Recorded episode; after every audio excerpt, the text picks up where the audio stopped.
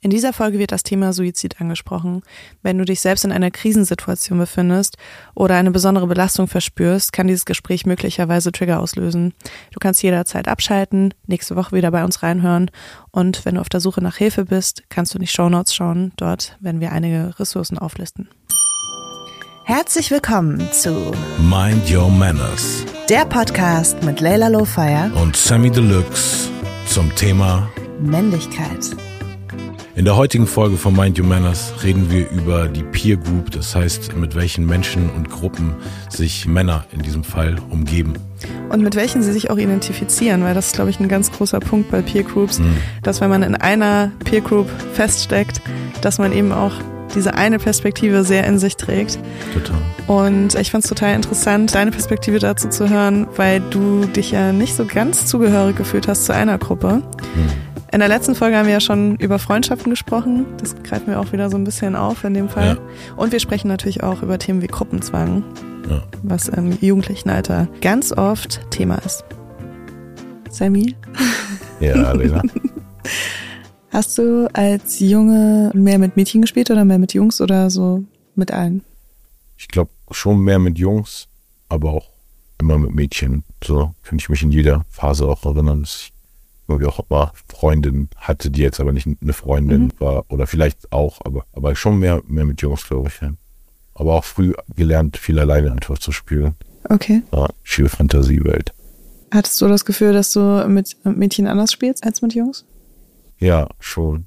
Also ich glaube, bei, bei Jungs irgendwie das Kompetitive war einfach immer mehr in allen fast Männerkonstellationen, die ich durchlaufen habe, war irgendwie oft ein unnötiger, kompetitiver Drang mhm. drin. Und ich bin in manchen Bereichen super kompetitiv, was meine Kunstform, vor allem das Rappen angeht, in anderen Kunstbereichen wie Graffiti, das mache ich nur aus Spaß, da will ich nicht der Beste sein oder irgendwas, aber im Rap habe ich schon dieses, weiß ich, was ich kann und da bin ich mega kompetitiv, aber in allen anderen Bereichen war ich immer so sehr, ich habe, glaube ich, ganz früh schon irgendwie so das Prinzip von Team verstanden, so dass keiner alle Facetten ausfüllen kann und das, um irgendein cooles Produkt, Projekt, irgendwas zu haben, dass du immer diese mehreren Blickwinkel und Sachen brauchst. Sind. Und deshalb war ich, glaube ich, auch immer ein guter ähm, Kollaborator sozusagen mhm. in jeder Phase meines Lebens und auch ich, auch nochmal in den letzten zehn Jahren habe ich nochmal angefangen zu produzieren, dadurch bin ich auch nochmal in so andere Rollen gekommen. Teilweise habe ich wirklich tagelang nur Leute aufgenommen und weißt du, und daraus aber wieder irgendwas gelernt. Also ich kann wirklich in einem Team fast jede Position spielen außer von dem, der schlecht behandelt wird, quasi. Weißt du, so das mhm. nicht so, aber so, solange es irgendwie auf Augenhöhe ist, was man machen will, kann ich mich auch total easy unterordnen. Und deshalb habe ich oft nicht in Männerklicken verstanden, warum so unberechtigt auf Welle gemacht werden muss. Mhm. Oder also ich habe mich auch immer unwohl gefühlt, wenn Männer ähm, oder Jungs irgendwie in, ab diesem Teenageralter über Sex so geredet haben, in so einem angeberischen Sinne oder weißt du, eine, mhm. eine Sexkapade von sich irgendwie erzählt haben weil es für mich nie, also es gibt manche Leute, bei denen hat es mich gar nicht gestört, weil das solche guten Entertainer sind, quasi, ne? Das ist wirklich, aber die könnten auch über alles andere reden und das wäre mhm. ähnlich witzig. Also wenn du so quasi diesen, der Quatschkopf in der Gruppe bist, so dann kannst du darüber von mir aus reden. Aber bei den meisten anderen fühlt es sich eben falsch an, so genauso wie sich diese falsche Competition anfühlt. Also es fühlt sich einfach ja, so an Profilieren, wie so, genau, oder? wie dieses mhm. Profilierelement von dem man eigentlich nichts hat, weil der, was auch immer du mir jetzt für einen Fakt präsentierst, ist für mich ähnlich eh nachvollziehbar, es sei denn, ich rede mit der Frau sozusagen und weißt du, verifiziere die Fakten, wie krass du jetzt, okay, weißt du, so, oder sie was gemacht hat. Dann rufen wir sie jetzt mal gemeinsam ja. an. Deshalb, also da, okay. so, das waren, ich habe so bei vielen Gruppendynamiken gemerkt, dass mich das eher verwirrt, warum die Leute so gepolt sind, so, weil es sehr eindeutig eher eine Schwäche zeigt als eine Stärke, so. Also mhm. Also bei ganz vielen von den machoiden Merkmalen sozusagen ist mir super früh bewusst geworden, so dass es, dass ich nichts damit zu tun haben will, so und dass ich nicht verstehe, warum Men warum Leute da Stärke rein interpretieren, wenn ja. es doch so eindeutig was Schwaches ist, weißt du, gemein zu anderen Leuten zu sein und immer sich darüber profilieren, dass man irgendwie sagt, man hat irgendeine alte gebumst, von wo keiner weiß, ob es wirklich überhaupt so passiert ist und so, das waren so ganz viele könnten auch alles Lügen sein oder das basiert auf nichts mhm. Echten. Ne? Das hat mich nie irgendwie besonders interessiert. Ich finde das auch krass, weil in, äh, in meinen äh, Freundeskreisen, die ich so früh hatte, ähm, da war das auch immer, also da wurde auch super viel über Sex gesprochen, also auch sehr detailliert und äh, da war das aber nie so ein Profilieren. Also weil, Das waren dann deine Frauen, deine Girls, so, mit denen du dann einfach, dann ist es irgendwas zwischen Real Talk und Fun Talk sozusagen, stell ja, ich mir genau. vor, ne? Also so, so, oh mein Gott, und dann ist das passiert. Ist das normal auch so, ne? So ein Austausch auch. Aber äh, ich habe auch irgendwann so dann festgestellt, dass bei Jungs oder bei heranwachsenden Männern, ähm, dass ganz oft auch äh, eben, also dass man explizit darüber redet, um sich zu profilieren und um in die, diesem Freundeskreis dann besser dazustehen. ja. Und äh, das ist für mich eine total absurde Vorstellung, weil ich das halt von, von meinem Freundeskreis nie so gelernt habe. Das ist ne, das ist die Hierarchie beeinflusst. Ja, genau. Oh.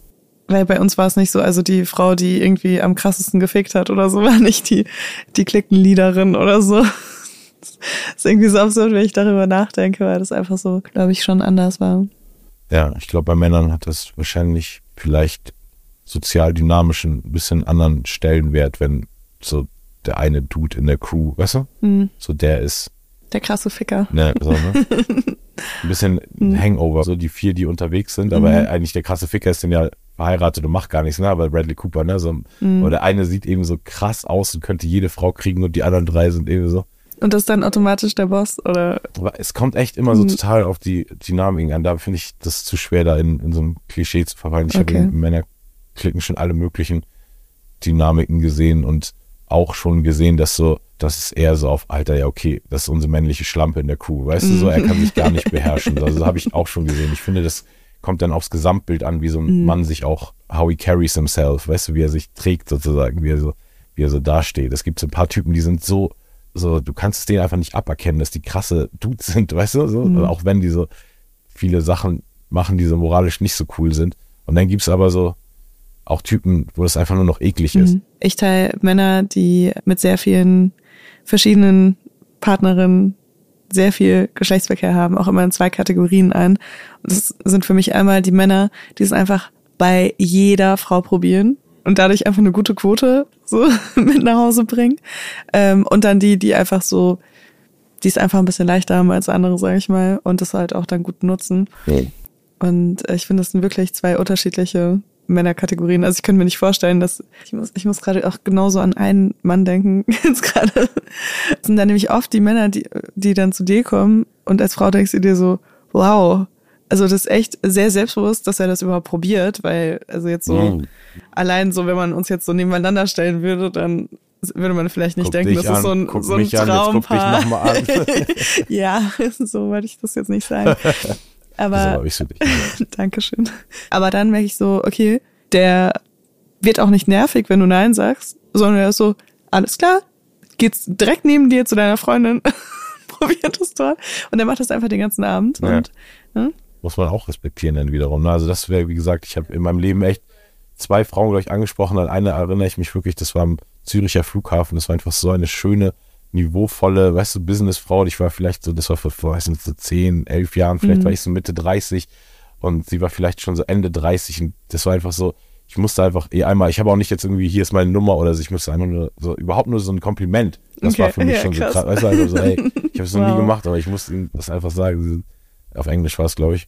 Mir fiel noch eine witzige Story ein zu diesem ähm, Fakt, so, wo du erzählt hast, so ganz jung hattest du schon deine Clique, um dich auszutauschen quasi, ne? Und ich stelle mir da jetzt gerade sowas, so zum Beispiel vor, als du so erzählt hast, musste ich zum Beispiel dran denken, sowas ich ja auch dann irgendwie nicht von irgendjemand anders erfahren hatte, dass es so einen Vaginalfurz gibt zum Beispiel, weißt du? Ja, Wenn krass, er das als mhm. Frau das erste Mal so passiert, so, dann ist ja man bestimmt so krass, weißt du, verunsichert, ob das, ob du jetzt die einzige Person bist, ne? So, Voll, Ahnung. Und dann bei- bei gefühlt ist bestimmt so ein soziales Netz und Mhm. irgendwie musste ich, war, also da ging komischerweise mein, mein Gedanke gleich hin im Sinne von, oh, das wäre bestimmt so ein Szenario, weißt du, was man, was nicht so oft erwähnt wird oder so. Selbst Squirten ist vielleicht salonfähiger drüber zu reden als das. Mhm. Und dann so, so ein Fakt, wo dann diese Clique so richtig einem hilft. Und ich zum Beispiel dachte original bis zur siebten Klasse, glaube ich, oder sechsten, dass ein Samenerguss, also bis ich meinen ersten Samenerguss hatte, ich weiß nicht genau, wann es war, so, dass es, dass da Samen, ich habe mir das so wie Kaviar vorgestellt. Ich dachte, Samen wären so schwarze kleine Punkte. Samen, Okay. weißt du, so wie Ja, auch so Samen, ja. die man sich Mhm. so vorstellt, wie du so in die Erde tust. Ach, Und ich krass, weiß ja. genau den Punkt, das war, glaube ich, echt sechste Klasse, wo ich so mit meinem damaligen besten Freund und der hatte eine ältere Schwester, dadurch kannten wir immer schon, weißt du, ein paar Mhm. von ihren Freunden, so die cooleren Älteren waren mit einem von den Skater Boys so da hinten auf dem Spielplatz von unserer Schule und dann haben wir das irgendwie, weißt du, hab ich irgend, also ging es irgendwie um das Thema und dann habe ich oder mein Kollege gesagt, ja, wenn dann alles da schwarz ist und so, er so, hä, wieso schwarz? Das ist weiß. Und wir so, was? Und er so, ja, wieso habt, seid, habt ihr noch nie einen Orgasmus gehabt oder was?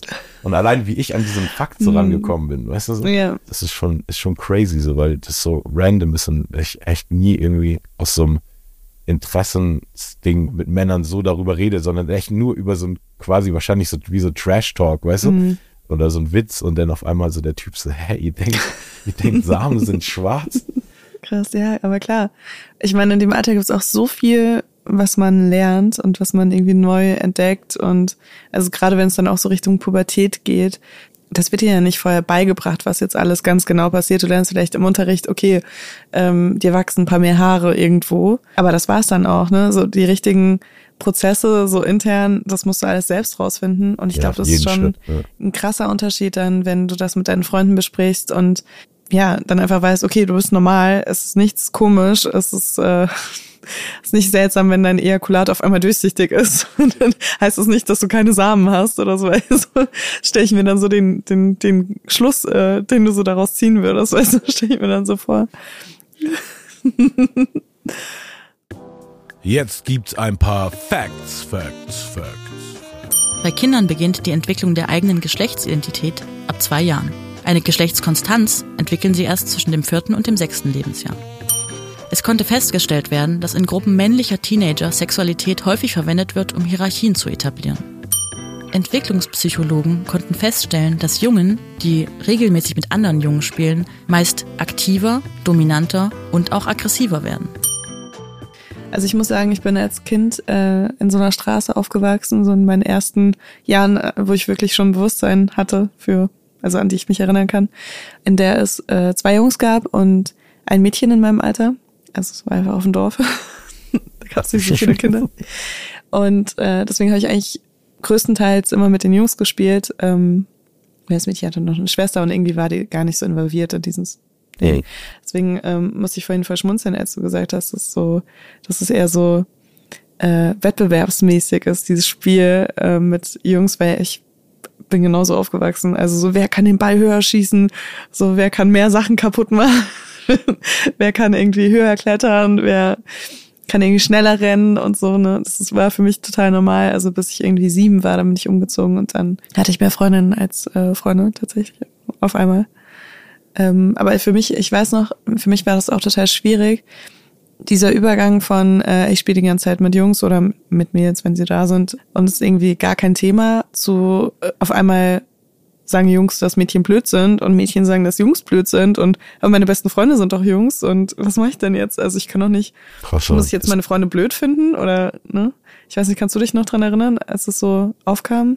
Nee, die Phase kann ich mich nicht mehr erinnern an dieses Jungs und Mädchen oder wie sich das dann aufgeteilt hat. Ich weiß echt nur, dass ich irgendwie in jeder Phase, an die ich mich erinnern kann, auf jeden Fall immer gut mit Mädchen klarkam. Und ich habe ja auch nur mit Frauen, also weißt du, meine Mhm. engsten Personen in meinem Leben waren Mama, Schwester, Oma und Tante. So. Mhm. Und mein Stiefvater, weißt du, und Onkel und so, die dann alle erst danach. So. Deshalb, so, das kann ich mich nicht mehr erinnern. Aber ich weiß, dass ich irgendwie, ich habe später, so in meiner Jugendzeit, was glaube ich mich dann irgendwie anders geprägt hat als vieles, dass ich so super viele unterschiedliche soziale Umfelder hatte Mhm. und einfach wahrscheinlich dann, weil ich immer schon so logisch denken konnte, so ein bisschen draus gezogen habe, okay, es gibt nicht so diese eine richtig oder falsch. So, ich habe in ganz vielen kulturellen Facetten oder Unterschieden Wahrheiten gesehen oder weißt du, so da kann das klappen und, und richtig sein, aber irgendwie auf das andere Ding hier angewendet finde ich es nicht richtig. Mhm. Also zum Beispiel, als ich im Sudan war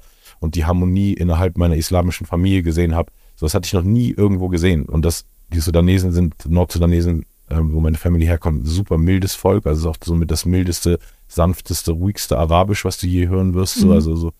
Und die Männer, wenn, alleine wenn dir ein Mann die Hand gibt, so, das ist so fast so wie, als wenn du so, ein- weißt du, so ein Seidending, also es ist so, die haben so weiche Hände auch, also ich habe auch super weiche Hände irgendwie abbekommen. Also es ist alles irgendwie ist so relativ sanft, deshalb so ganz viele von diesen Islam-Klischees, mit denen ich dann in Deutschland konfrontiert war, gerade was die Rollenverteilung und die Ungerechtigkeit auf die Frau projizierte, Ungerechtigkeit habe ich da nirgendwo gesehen. Die, mein, alle meine Tanten waren, also mein Vater hat so zehn Geschwister gehabt oder die sind auch alle noch am Leben, er nicht mehr. Aber für die Tanten, so, die sind alle der Boss, weißt du, und der Mann ist auch immer der Boss. Also jeder hat einfach so seinen Kompetenzbereich. So, ich habe eh natürlich als Visitor siehst du dann auch nicht den Clash irgendwie, mhm. falls die sich mal streiten, so, aber ich bin ziemlich sicher, dass es sehr, sehr auf Augenhöhe da stattfindet, so. Und ich habe nirgendwo so eine krasse Ungerechtigkeit gespürt. Und dann aber auch mit vielen türkischen Jungs in der Schule zum Beispiel gewesen, die eben mit diesem extremen ähm, Konflikt aufgewachsen sind, ne, so dass zu Hause sehr, sehr streng war und so ein bisschen so der sehr alte türkische Islam gelebt wurde, so ähm, oder so traditionell aus der Zeit, wie die Eltern aufgewachsen sind, das einfach so übertragen wurden auf ne, 90er Jahre Deutschland. Habe so den Konflikt damit gesehen und auch den inneren Konflikt, den sie hatten mit ihrem Machoismus, würde ich jetzt mal sagen, der dem dann entsprang. Mhm. In, in ungesunden Phasen, ganz viele von denen haben sich natürlich gefangen, sind super gute Männer geworden, so, aber ich habe so gesehen, was es, wie das so einen zerreißt und wie es nicht einfach nur irgendwo so eine, eine Wahrheit gibt und die kannst du auf alles anwenden. So, das ist mhm. auf teilweise kulturelle Umstände in der einen Gesellschaft kann das besser funktionieren, als wenn du es jetzt versuchst, hier zu übertragen. Natürlich, wenn alle so ticken, ist es leichter, als wenn du da, ne, als wenn es ein Einzelfall ist. Und ich habe dann irgendwie ganz viele, in, ab 15 hatte ich so einen Verein, wo ich äh, afrikanische Leute das erste Mal wirklich kennengelernt habe, weil ich bin ja komplett ohne meine afrikanische Seite aufgewachsen und war da dann das erste Mal mit 17 im Sudan, aber vorher hatte ich im, in Hamburg so einen Verein befunden, wo sich jeden Sonntag so die so junge schwarze Leute getroffen haben und ich das erste Mal in so einer Gruppe war irgendwie, wo ich in einer Wir-Form mhm. so reden konnte über der Gruppe, der ich mich da irgendwie auch ungewollt ja zugeordnet gefühlt habe. Also Kind hat man ja keine Selbstdefinition und kriegt ja. ja nur von jedem Mensch immer sehr, du bist anders, du bist anders, deine Hautfarbe, dies und das. Und dann war ich auf einmal irgendwie mit ganz vielen Leuten, die nicht alle das gleiche Schicksal hatten, weil die oft eben in afrikanischen Familien mit einem ganz anderen ne, Selbstwertgefühl, was ihre Hautfarbe angeht, sind sozialisiert worden als ich in der weißen Familie natürlich. Aber dann hatte ich so die Clique, dann hatte ich so meine Graffiti-Clique, die dann eher auch so ein bisschen atzenmäßigere Jungs waren. Und ich habe so ganz, ganz viele Beispiele gehabt und und glaube ich überwiegend abschreckende Beispiele quasi. Also ich habe glaube ich meine mein Männerbild oder so wie ich geworden bin, ist sehr sehr da, davon definiert, dass ich so nicht so sein wollte wie alle möglichen Leute, die ich getroffen habe. Also auch wieder so ein Ausschlussverfahren. Ja, genau, Ausschlussverfahren wieder, genau. Ja. Also das, ich glaube, meine Peer Groups waren waren immer eher durch so warnende Beispiele. Irgendwie haben sie mich geformt, als dass ich jetzt wirklich in irgendeiner Peer Group mich erinnern könnte, dass da mal irgendwie so richtig gut war. Aber ich glaube, ich echt immer die Verwirrung in den Männern, also gerade dieser Geltungsdrang, Beweisungsdrang, sehe ich in Frauen auch, aber auf eine andere Art, dann, weißt du, denn mhm. eher irgendwie aufs Optische bezogen, zu viel Selfies posten, mhm. so, wo ich so sehe, okay, das ist irgendwie gar nicht so gesund für die Psyche die ganze Zeit. Aber bei Männern sehe ich das so, aber habe ich so in jeder Facette im Alltag irgendwie oft wahrgenommen und ganz anstrengend. Aber dadurch, dass du in so vielen verschiedenen äh, Gruppen unterwegs warst, musstest du dich ja eigentlich nie in einer Gruppe so permanent beweisen auch, oder? Weil ich habe das auch so, ich bin auch so aufgewachsen, dass ich so super viele verschiedene Freundeskreise hatte, immer. Es ist auch immer noch so. Also ich habe nicht so einen Freundeskreis. Inzwischen kennen sich meine Freunde schon alle mehr oder weniger untereinander, aber es ist trotzdem noch so, dass jeder so seinen Bereich hat. Mhm. Und da hatte ich wirklich das Gefühl, dass ich nie eine Position mir erkämpfen musste auch oder nie das Gefühl hatte, ich muss noch mehr akzeptiert werden oder so, weil ich ja auch noch meine anderen Freundeskreise hatte. Also wenn ich irgendwas, wenn mir irgendwas gefehlt hat, dann habe ich das vielleicht in einem anderen Freundeskreis bekommen. Eigentlich wie so eine offene Beziehung so ein bisschen. Ja. wo, wo jetzt äh, erinnere ich mich gerade so meine eine Peer Group, die mich wirklich quasi geprägt hat, war so von der war das von der ersten, von der zweiten Klasse ungefähr, war so der einzig andere Junge im Viertel, der dunkle Haut hatte, ähm, Luis, ein Chilene, der sich leider mit Mitte 20 irgendwann umgebracht hat, als ich auch nicht mehr so viel mit ihm zu tun hatte, aber wir sind so gemeinsam aufgewachsen und neben ihm haben noch zwei Brüder gewohnt, äh, deutsche Brüder. Und mit denen, das war so die Clique, bevor ich noch meinen DJ kennengelernt habe und so die, die mhm. richtigen Hip-Hop-Leute, mit denen ich dann angefangen habe, war das so meine Clique, mit denen, mit denen ich so jeden Tag quasi rumhing und weißt du, die ersten Mal die Wände beschmiert und also Hip-Hop auch entdeckt über diese Filme damals, was es so gab, irgendwie ähm, Wild Style, Beat Street und dann gab es noch Colors, ein Gangfilm, der eigentlich über Gangs in, in LA war, aber da waren auch diese ganzen Hip-Hop-Elemente drin. Mhm. Und das war so interessant, weil wir alle irgendwie so die gleichen, den gleichen Input hatten und bei mir das einfach so eine Checkliste ausgelöst hat, quasi von Hip-Hop-Disziplinen, die ich alle lernen wollte. und ähm, bei Luis vor allem und bei den anderen weiß ich nicht, ganz genau mehr oder auch wie der Werdegang ausgegangen ist, aber so auf jeden Fall der Hang zu diesem High-Sein war, war für die cool. Das, was für mich in dem Ding gar nicht cool war irgendwie. Ich hatte dann, damals gab es noch im Hip-Hop so, also es gibt es immer noch, aber es ist nicht mehr so, so prominent, die Zulu Nation, die so die Regeln aufgestellt hatten, sozusagen, für, wenn du ein richtig guter Hip-Hopper sein willst, kein Sexismus, kein Rassismus, keine Gewalt, löst deine Gewalt über irgendein Battle, weißt du, dann mach ein Mhm. Breakdance-Battle mit jemandem, statt euch zu schlagen und so. Das war so diese süße Hip-Hop-Naivität damals und eben keine Drogen, kein Alkohol. So. Und da habe ich zum Glück echt so bis 17, glaube ich, bis mein Gehirn einigermaßen entwickelt war, auch von Fünf- gezerrt. 25 ist das übrigens. Mit 25. Ah, genau, dass in der Peer Group, dass das wirklich die Peer Group war, wo ich dann so zum Glück den Segen hatte, dass ich einfach die Mission hatte, quasi ab 13 so, okay, ich will einfach Hip-Hop in seiner Gesamtheit. Ich habe angefangen, Graffitis zu fotografieren, habe mein eigenes kleines Graffiti-Magazin mir zu Hause gemacht, weißt du, mit Rubbelbuchstaben, dann so Sirichstraße, Mhm. so, also wie das so war, den Namen vom Artist und wo das Bild ist und so. Dann habe ich meine kleine Plattensammlung gehabt und meine Mutter, die ja so Bürofachkaufperson ist, so, hat dann mir so geholfen, äh, so, so eine Excel-Tabelle zu erstellen. Weißt du, ich war da so ein kleiner Nerd und habe in Mhm. diesem Nerdtum eben das geschafft, diese drei Jahre zu skippen, wo die wirklich jedes Jahr ein Upgrade mit den Drogen gemacht haben, also von Kiffen zu irgendwie Ecstasy und Pilzen und dann irgendwie LSD und dann Koks und Speed und so einen ganz anderen Werdegang gehabt haben.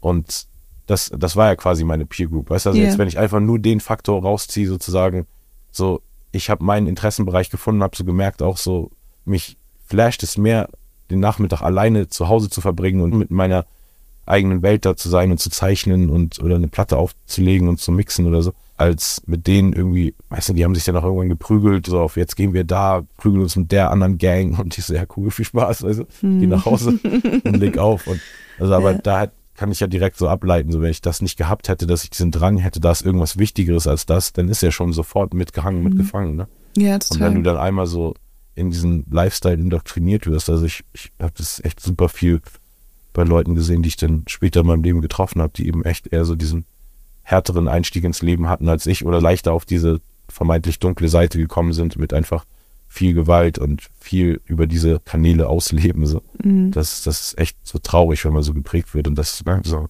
so viel Negatives dann da reinspielt. Ich merke auf jeden Fall, dass wir beide keine Durchschnittsbeispiele sind, was so äh, Freundeskreise angeht, weil wir, glaube ich, einfach da immer so sehr unabhängig uns bewegt haben. Aber ich hatte auch noch nie so die Situation, dass ich irgendwie, dass ich so einen Gruppenzwang irgendwie empfunden habe, irgendwas Cooles zu machen oder irgendwie mich zu ändern oder sonst irgendwas. Ich auch, glaube ich, dadurch, dass ich halt mehrere Freundeskreise hatte, nie irgendwie so, ja, den Drang hatte, jemandem zu gefallen oder so. Aber ja, ich glaube, das ist auch ein großer Teil leider, wenn man ein junger Erwachsener ist und eine Clique hat, dass man denkt, man muss irgendwie noch mehr gemocht werden von seinen Freunden oder so. Also ich kann es nur erinnern, so ein paar Situationen, jetzt wo du es gesagt hast, so, dass du es nie hattest, Peer Pressure, und dann ab dem Moment, wo ich nicht mehr in der Schule war, hatte ich es auch nicht mehr, weil da waren ja quasi selbstgewählte Freundeskreise, also und Mhm. da habe ich dann schon bestimmt in Phasen auch mal irgend, irgendwas Peer Pressure gespürt, aber vor allem war es wirklich in der Schule, wo ich so Situationen erinnern kann, wo ich nur irgendwie, um cool zu sein, also deshalb bin ich auch in der siebten schon aus der Schule geflogen, deshalb bin ich so viele Verweise, einfach nur wegen Mhm. so Kleinkram, so nie irgendwelche krassen Delikte, sondern einfach Ja. nur so dieses immer irgendwie auf Welle machen, immer auffallen. Und was eine Sache, das ist echt so eine richtig, eine der unangenehmsten Cringe-Situationen für mich. Ich habe einmal so auf einer Klassenreise was mit einem Mädel in der Klasse gehabt, die ich eigentlich nicht attraktiv fand, so, weißt du, und da war irgendwie einfach mit der rumgeknutscht. Dann, Mhm. Und dann habe ich das so richtig ekelhaft vor Freunden so erzählt, irgendwie im Stadtpark und als wir da um so eine Gruppe, riesen Lagerfeuergruppe standen und sie saß da original in diesem Haufen. An solchen Sachen habe ich so gemerkt, ey, ich will Okay. einfach nicht so Mensch sein. Also wenn ich jetzt an die Situation Ja. denke, fühle ich mich immer noch genauso schlecht wie in dem Moment, wo irgendjemand sagt, so, ey, die sitzt da, weißt du? Und ich so, oh Gott. Ich habe mich dann natürlich auch bei ihr entschuldigt Mhm. und so bla bla, aber so, das sind so diese Momente, die sich so, äh, weißt du, in meine Mhm. Seele reingefressen haben. Von so, Total. ey, ich will einfach nicht so ein Typ sein, weißt du, so, das ist ja genau das, ist ja das Ätzende. Also, ja, eigentlich wollte ich nicht mit ihr, aber Mhm. dann habe ich doch, weißt du, bla bla bla. So, und Ja, das das, so, sowas, an sowas so kann ich mich leider auch so, dran wenn man erinnern. so diese Ja. Art, also da, das sind so die einzigen Peer-Pressure-Momente, die ich hatte und wo ich richtig cringe, dass ich eben so dem nachgegeben habe. Weißt du, das ist so der, Mhm. der niedere Instinkt, so, weil das ist in uns allen drin, irgendwie lästern zu wollen und Ne, mhm. so, und, und uns profitieren zu wollen. Und ja, stimmt. Also ich habe auch so eine, eine so eine Lester-Situation, wo mir jemand auch was krasses anvertraut hat. Oh. Und dann habe ich das, äh, gut, ich muss sagen, ich habe es jemandem, also ich habe es meiner besten Freundin erzählt. Ähm, und die hat das dann gemacht. Aber am Ende war ich ja trotzdem die, die es so wow. rausgeschickt hat. Und das war schon echt hart.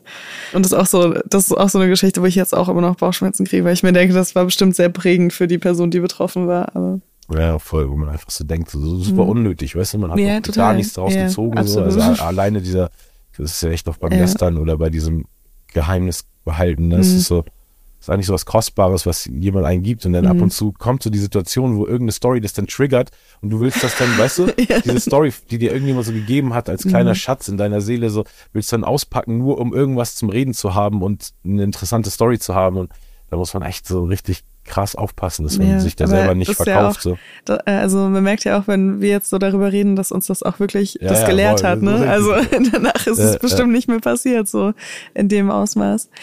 Ähm, aber was ich echt auch oft hatte in so Freundeskreisen war, dass ich das Gefühl hatte, ähm, nicht zu 100 Prozent reinzupassen und auch so ein bisschen so Peer Pressure hatte, aber gar nicht also ich konnte das gar nicht ändern oder so, ne? Es war dann einfach so, ah, irgendwie gehöre ich zu keinem Freundeskreis zu 100 Prozent sondern halt zu jedem irgendwie zu 70 Prozent oder so, ne?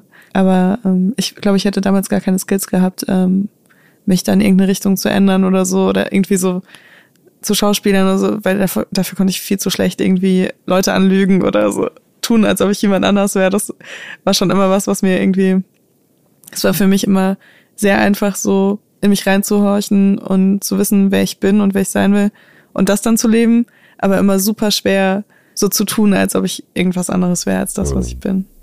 Ja, was ja voll für dich spricht, so das Privileg haben aber ja nicht alle und deshalb ordnen sich ja viele, also nicht Privileg, sondern yeah. selbst, ne, also yeah. das Privileg, so eine Persönlichkeit zu haben sozusagen, haben nicht alle und deshalb ordnen sich ja viele ja. eher den Gruppen zu und sind auch unglücklich in Gruppen. Mhm. Also, aber für mich hat auch, sich das also, damals eher wie eine Last angefühlt. Ja. Ne? Also weil während alle Klar. irgendwie so krass experimentieren Klar. konnten, auch so wer sie sein wollen, ähm, war das so, okay, irgendwie kaufe ich mir das selbst nicht ab, wenn, wenn ich irgendwie, also ich habe auch schon so ein bisschen rumexperimentiert und auch so, war ja dann auch äh, irgendwie meine besten Freundinnen haben auf jeden Fall eine komplett andere Musik gehört als ich, ne? Ähm, und dann hatte ich noch so meine Metal-Gothic-Crew, der ich dann immer ähm, irgendwie meine Musik gehört habe, die ich mochte.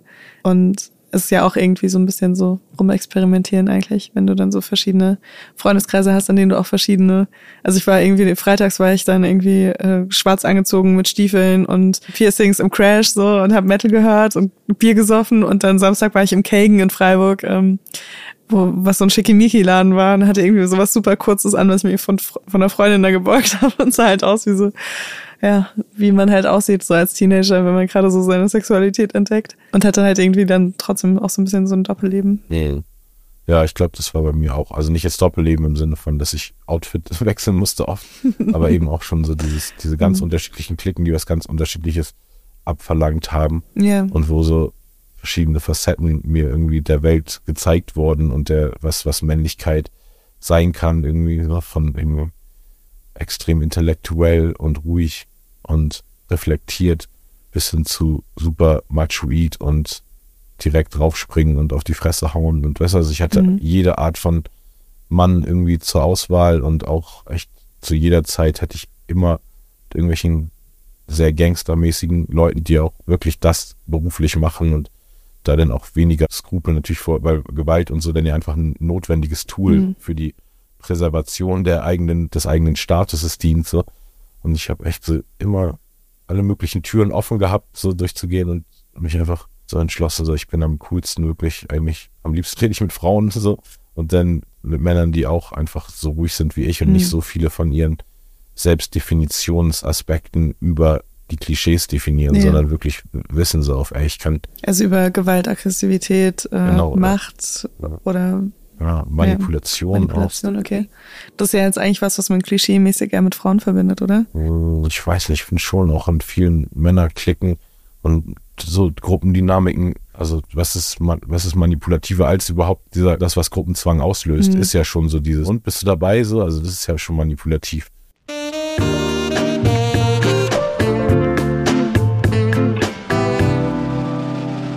Was mir auf jeden Fall auch aufgefallen ist, so als ich Jugendliche war, äh, ist, dass bei so Männerdynamiken oder Jungsdynamiken ganz oft Sex und Sexualität eigentlich wie so eine Waffe ist. Also wenn jemand Jungfrau ist, dass er dann so in der Gruppe eigentlich so, dass alle einen Freifahrtschein haben, den zu mobben deswegen. Oder auch, dass, äh, ich erinnere mich daran, dass wir in unserer Clique äh, einen Mann hatten oder einen Jugendlichen, ne? Also einen jungen Mann, der immer so krasse Pornos angeschaut hat und auf keine Ahnung warum, aber irgendwie hat er das erzählt. Und äh, und dann war es halt so okay, das ist halt der, der guckt die ganz kranken Pornos an. Und es war irgendwie so, ne, jeder hatte irgendwie so sein Ding und das war dann total. Und da wurde dann auch immer so untereinander so gemobbt mit der Sexualität, was ja krass ist, weil es ja eigentlich schon was sehr äh, Verletzliches ist. Und wenn man überlegt, dass das Jungs sind, die gerade in der Pubertät sind, sich gerade auch erst so entdecken, ist das natürlich schon heftig, oder? Also ich frage mich auch manchmal, was aus was aus denen geworden ist. Ich kann mich auch gar nicht mehr richtig dran erinnern, was das für Pornos waren. Aber was mir halt hängen geblieben ist, ist noch, dass da diese eine Seite gab. ich glaube, viele Menschen kennen die Seite in den 2000ern, wo es halt wirklich nur Crazy Porn gab. Also da gab es halt alles. Also auch Tiere, auch Leichen, auch alles einfach. Ne? Und ich weiß noch, das, es ging um diese Seite. Ich weiß aber nicht mehr genau, was er angeschaut hat. Liebe Grüße, falls du das hörst. Ich hoffe, dir geht's gut und allen Menschen, die du je getroffen hast, auch.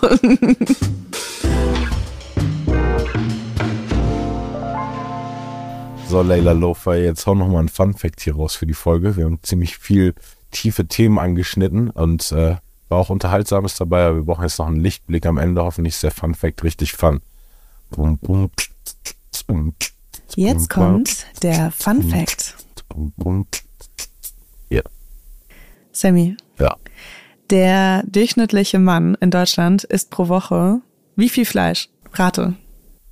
16 Kilo. 16 Kilo pro Woche. Also ich weiß nicht, wie viel Fleisch man von einer Kuh kriegen kann, aber wenn ich mir jetzt überlege, dass jemand nur Hühnchen isst, sind schon echt viele Hühner. Nee, ich würde, okay, lass mal realistischer bleiben. Sagen wir 4 Kilo. Vier Kilo pro, pro Woche. Ja. Ich meine, du bist jetzt natürlich auch ein sehr großer, sehr hungriger Mann.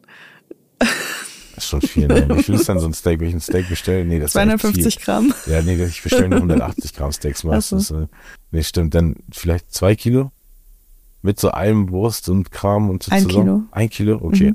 Also 1092 Gramm Fleisch. Gleich, dass ich mit 16 angefangen habe und das ist so eins einfach, und ich so sieben Zwischenschritte noch hatte. So. Ja, hat sehr gut geklappt. Also es ist schon, ähm, ist beruhigend. Also es ist beruhigend. Das andere, was Ja, auch immer meine Planeten, Prognose war. Die Erde dazu- atmet auf. Das Genau. ist keine Auf 16 jeden Fall. Kilo. Sind. Uns Männer geht's nicht so schlimm, wie ich dachte. Das ist doch schon mal ein richtig guter Fun-Fact fürs Ende. Was denkst du, wie viel äh, Gramm Fleisch sind es bei Frauen? Ähm, ein Drittel, Hälfte. Hälfte.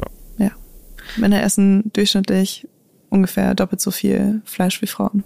Ja, das ist, Ist das ist nicht schockierend auf jeden Fall, finde ich. Also würde ich total genau die gleiche Bilanz ungefähr in, in meinem bekannten Freundeskreis auch sehen. Also dass Frauen viel, viel mehr Frauen so bewusster. Ich habe auch original letztes Jahr das eine Mal mich so in London an frittierten Fleisch fünf Tage lang, weil ich immer so excited bin, wenn ich in London bin, weil es so viele Kulturen gibt, die es in Deutschland Mhm. nicht gibt, von Jerk Chicken und dann so leckere arabische Sachen und ich habe alles nur in frittiert gegessen dann so Bauchschmerzen gehabt, dass ich danach echt mal so einen Monat gar kein Fleisch gegessen habe und seitdem habe ich so ein bisschen gesünderes, dass nicht jedes, nicht jede Seitdem nur Mahlzeit, noch 16 Kilo. noch seitdem sind noch 16 Kilo. Nee, aber echt, sonst das einfach so die Logik war, überall muss immer, also das Fleisch ist immer das Centerpiece jeder Mahlzeit, Mhm. weißt du, also wenn es so, wenn es Frühstück auf Brot ist, dann ist belegtes Brot mit Fleisch Mhm. und wenn es eine Mahlzeit ist, dann ist Fleisch. Hast du das Gefühl, dass es was Männliches an dir, wenn du so sehr viel Fleisch isst? Nee, eigentlich nicht. Und ich bin so voll so aufgewachsen, so mit so Hack und so Dosenfutter und nicht so viel, weißt Okay. du, so echten Kram so. Hm. Und deshalb, ähm, ich bin noch nicht so ein Fan von eigentlich so alles so vom Bone so runter zu knabbern. Aber wenn ich es dann mal mache, so, dann fühle ich mich voll männlich. Ja, so- also, oder so eher animalisch. So, genau, so. so dieses, also das ist dann gar nicht, Mhm. was ich auf Gender beziehe, sondern eher so auf Okay. die Grundtier, was ich glaube schon, dass der Mensch mal war. So, weißt du? Mhm. Das ist so einfach, irgendwie, so, das ist nicht schon dann irgendwie, aber ich mag meine Hände so ungern mit Essen dreckig machen, komischerweise. Also Okay. ich, sobald ich irgendwie Kunst mache, bin ich nach einer Sekunde ist alles dreckig, so, das stört mich gar nicht. Aber irgendwie beim Essen so, auch wenn ich so Chicken Wings esse, nur jedes dritte Mal esse ich die mit der Hand und sonst versuche ich dann noch irgendwie mit der Messer und Gabel so rumzukrampfen. Das ist voll komisch. Okay. Aber nee, das ist, hat schon was Animalisches. Das ich habe nur so einen Kollegen gehabt, der so angefangen hat, sich vegan zu ernähren und einfach dann noch viel ungesünder aussah, als er eh immer schon aussah, weil er so einer der heftigsten Kiffer ever war und immer so ein wirklich so zwei so schwarze, so wie Footballer fast so, Mhm. und das unterm Augen Ringe hatte. Und dann irgendwie wurde er immer hagerer und da war ich echt nicht so ganz sicher. Seine Haut sah auch echt nicht mehr gut aus irgendwann. Ich glaube, so, dass viele natürlich in diesem generellen Food waren, also bei Trends und Hypes haben ja immer zum Nachteil, dass viele Leute unbedacht, um irgendwas mitzumachen und nicht ganz recherchiert haben, Mhm. irgendwas dann umstellen in ihrem Leben. Und ich glaube, da gibt es bestimmt auch einige Leute, die extreme Mangelerscheinungen haben, aber nicht, weil Fleisch fehlt, sondern dann vielleicht, weil sie einfach irgendwelche ätzenden veganen Wurstprodukte essen, wo nur Scheiße drin ist oder so. Gibt's ja, Mhm. also gibt's bestimmt auch super viel Charlatanerie in der veganen Foodindustrie, genau wie in der normalen Foodindustrie, würde ich einfach mal unterstellen, als jemand, der der freien Marktwirtschaft skeptisch gegenübersteht. Ja, absolut. Ich glaube, es ist sehr einfach, sich ähm, einseitig zu ernähren. Genau, wenn man- super einseitig und eben Ja. einfach echt so einige Nutritions, die man sonst dann vielleicht hätte, sind so gar nicht mehr da.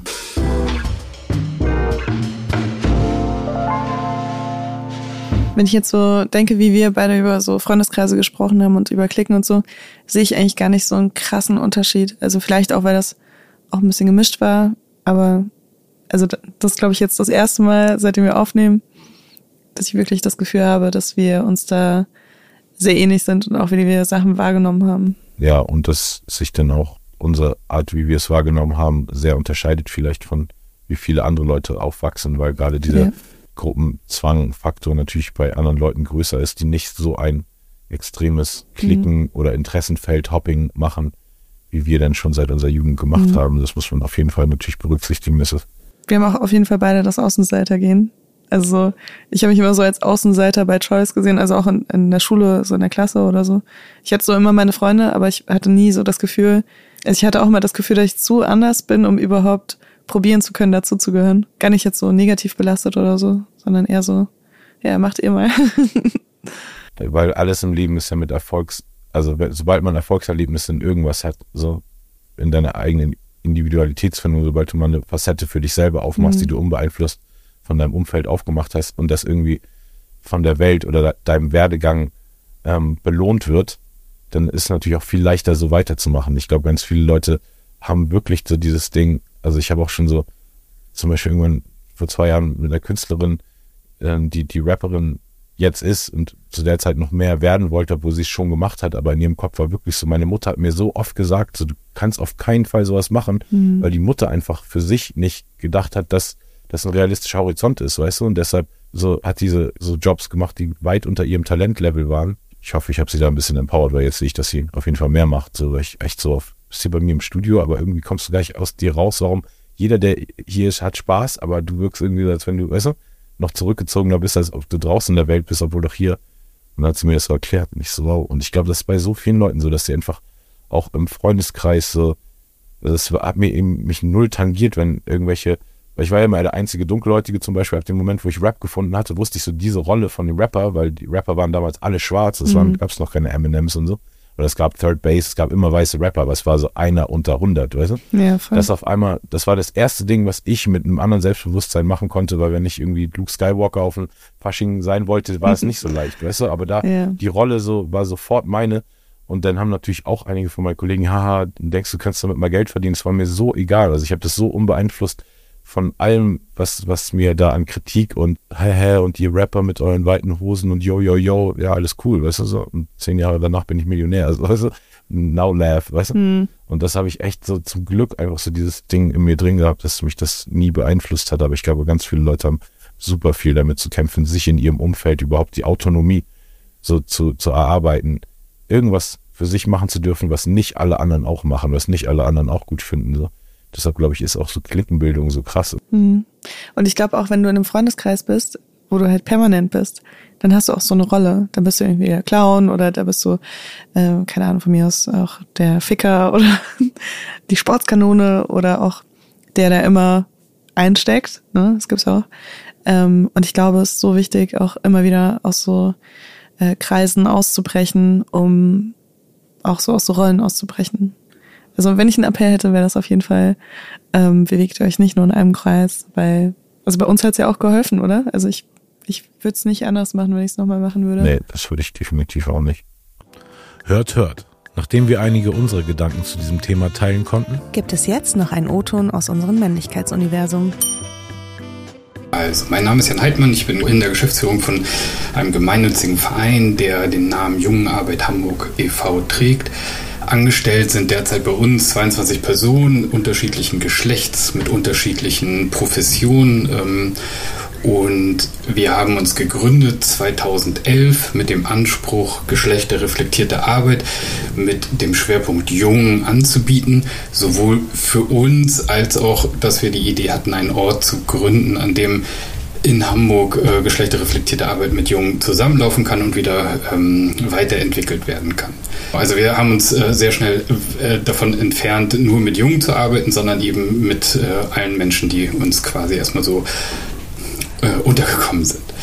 Unsere Angebote, wir bieten unterschiedliche Projekte derzeit der sozialen Arbeit an. Das geht von der Hilfen, von Hilfen zur Erziehung über soziale Gruppenarbeit. Wir haben einen hamburgweiten jungen Aktionstag, den wir einmal im Jahr durchführen. In, in diesem Jahr am 18. Oktober äh, im Haus der Jugend Lattenkamp. Wir äh, bieten Präventionsveranstaltungen gegen sexualisierte Gewalt an, zusammen mit der Beratungsstelle ähm, Allerlei Rau. Jungarbeit ist für mich gar kein neuer Ansatz in unserer Gesellschaft, sondern im Grunde werden Jungen und Mädchen in unserer Gesellschaft schon immer nach bestimmten Vorstellungen geformt, erzogen, beziehungsweise es werden von ihnen Verhaltensweisen und Dinge gefordert, die in Anführungszeichen zu ihrem Geschlecht passen. Jungen werden mit Anforderungen konfrontiert, irgendwann ein Mann sein zu sollen in dieser Gesellschaft. Sie müssen dann in Anführungszeichen ihren Mann stehen, die Familie ernähren, äh, Sie müssen die Familie verteidigen können. Sie müssen überhaupt Familie haben wollen und sie müssen heterosexuell sein und so weiter und so fort. In der Jungarbeit gibt es nun auch diese beiden gegensätzlichen Richtungen mit allen möglichen Grauschattierungen dazwischen natürlich und auch Schattierungen, die quasi vielleicht auch widersprüchlich sind und gar nicht so richtig zueinander passen. Es gibt Ansätze in der Jungarbeit, denen es genau darum geht, vermeintlich wieder in Anführungszeichen richtig Mann sein zu lernen oder zu werden oder wo es auch einfach nur erlaubt ist, bei denen es eine klare Aufteilung gibt, was ist männlich, was ist weiblich und sich damit und diese diese Ansätze stellen sich damit in der Regel in eine klar antifeministische Positionierung. Unser Ansatz ist das nicht. Ich hatte ja schon gesagt, dass wir den Anspruch haben, keine Pädagogik betreiben zu wollen, die eine neue, in Anführungszeichen bessere Männlichkeit zum Ziel hat, sondern es geht darum, Orte zu schaffen, an denen Jungen die Möglichkeit haben, sich zu reflektieren, an denen Jungen konfrontiert werden mit patriarchalen Auswirkungen von männlichen Handelns. Natürlich, und das ist finde ich richtig wichtig, auch das nur so doll zu betonen, ohne ihnen die persönliche Schuld für etwas zu geben.